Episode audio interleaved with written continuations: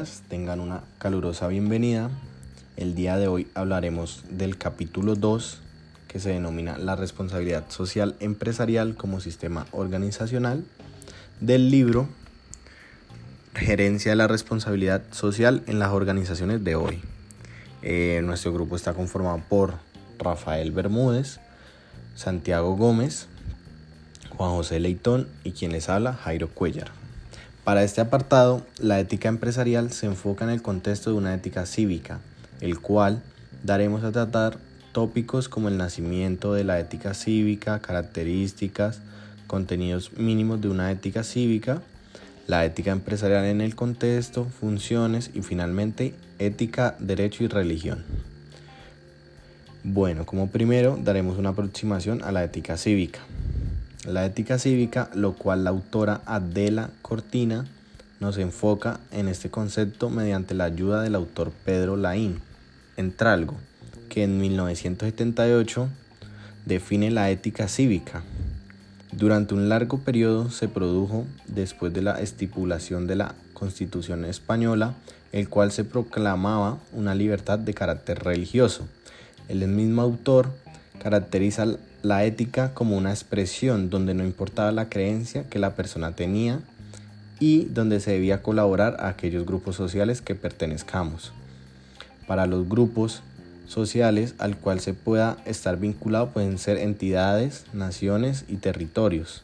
De igual manera, al enfocar la Constitución española de 1978, antes de que promulga la promulga España era comúnmente clasificada como Estado confesional, ya que regía por una religión específica y se refleja mediante la legislación que era la constitución de, dicha, de dicho país.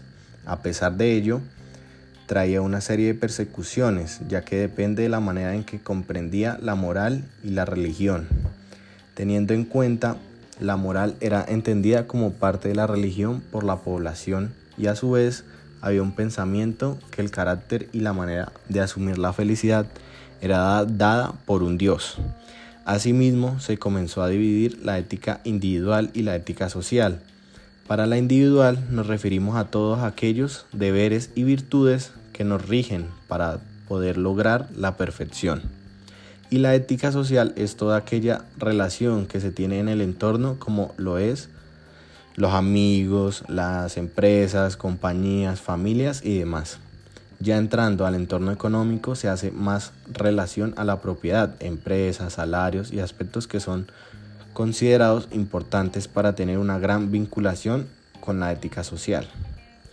2. Eh, el hecho de pluralismo moral, donde aunque no se cree para la conciencia de las cuestiones morales, se indica situaciones arduamente complejas, ya que como se ha visto a lo largo de la historia hasta la actualidad, eh, porque siempre hay la situación de aquellas personas que son creyentes y de las que no.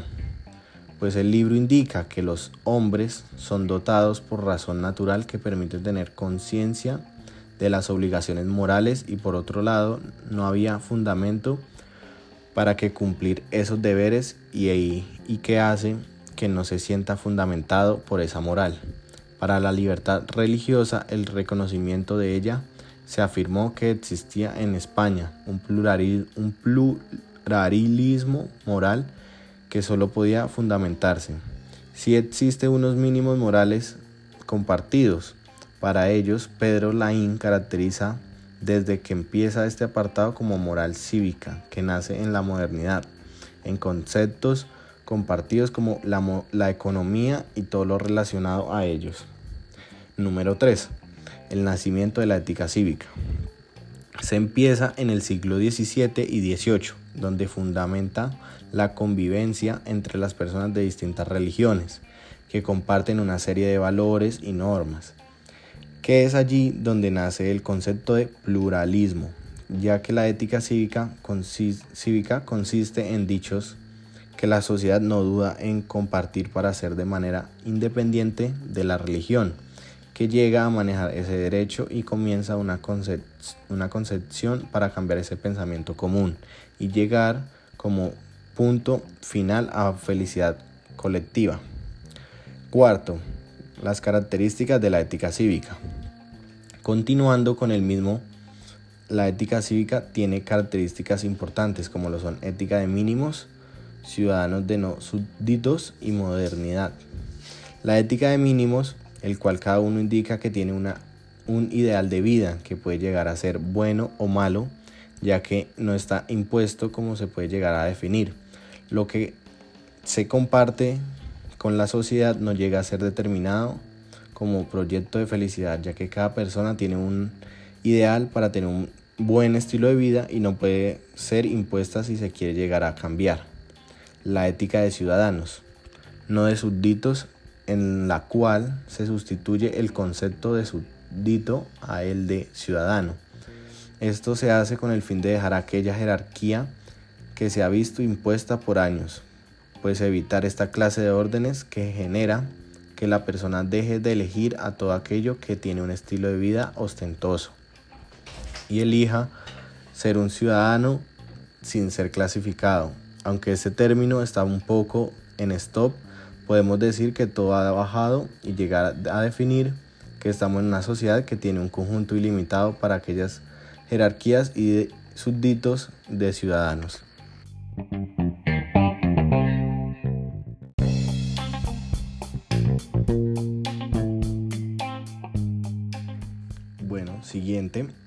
Que es la ética de la modernidad, se encuentra enfocada al concepto de moral, de autonomía relacionado con la conciencia moral, que de cierta manera permite comenzar a formar como un mejor ciudadano para determinar y enfocarlo a qué tan buenos empresarios podemos ser y llegar a tomar aquellas decisiones que deben ser acertadas y limitadas. Bueno, ya siguiendo, tenemos como quinto contenidos mínimos de una ética cívica. Eh, para este contenido mínimo de una ética cívica tenemos como primero los valores de libertad, igualdad y solidaridad, el cual es una idea de hombres como individuos autónomos que se mencionó anteriormente para dar continuidad a convertirse en ciudadanos, para tener aquellas igualdad que promueve oportunidad de desarrollar sus capacidades y de la misma manera tener solidaridad en la que los hombres lleguen a realizar una autonomía para tener una meta en común, es decir, como lo podemos reflejar en una organización. Número 2. Los derechos humanos reciben el nombre de derechos morales teniendo en cuenta que pertenecen a la parte de la moralidad y a su vez de la ética cívica, vinculado a valores en tres generaciones. La primera generación es aquella libertad que es los derechos civiles políticos que están dados para proteger a la ciudadanía.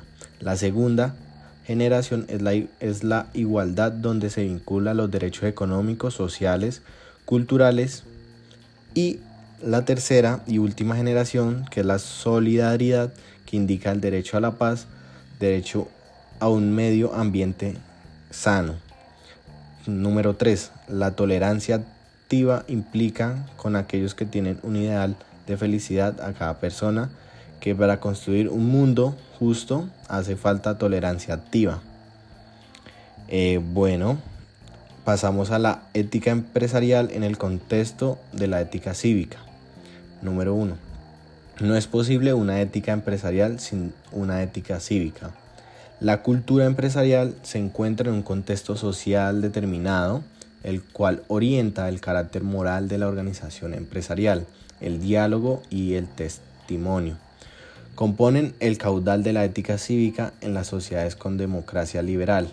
Como organización se debe impregnar, respetar valores tales como la libertad, igualdad y, y solidaridad y promocionar los derechos morales e incorporarlos en las actividades cotidianas, los bienes internos, puesto que si no se practican quedarían moralmente deslegitimadas. La meta de la actividad empresarial es la satisfacción de necesidades humanas a través de la puesta en marcha del capital y uno de los más importantes, el capital humano.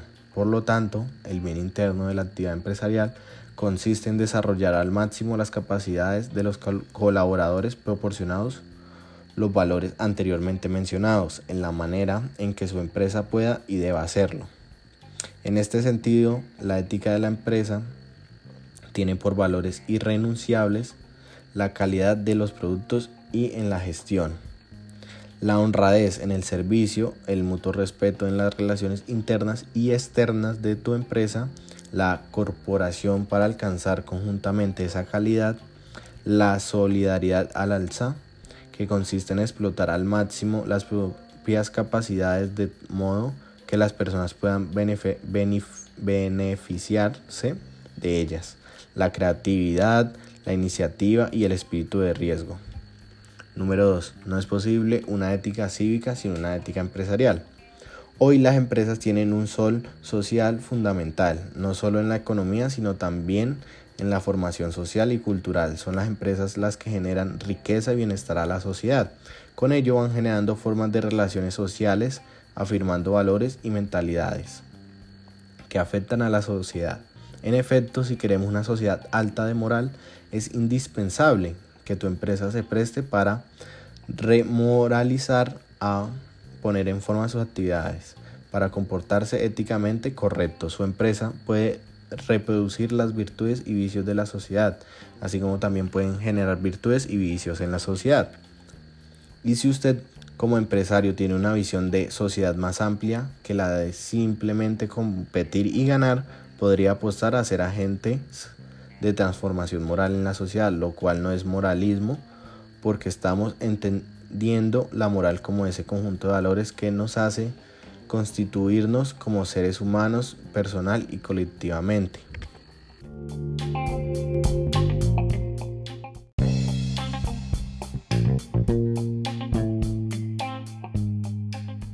Bueno, tenemos las funciones de una ética cívica que la primera es criticar por inmoral el comportamiento de personas e instituciones en que violan tales mínimos.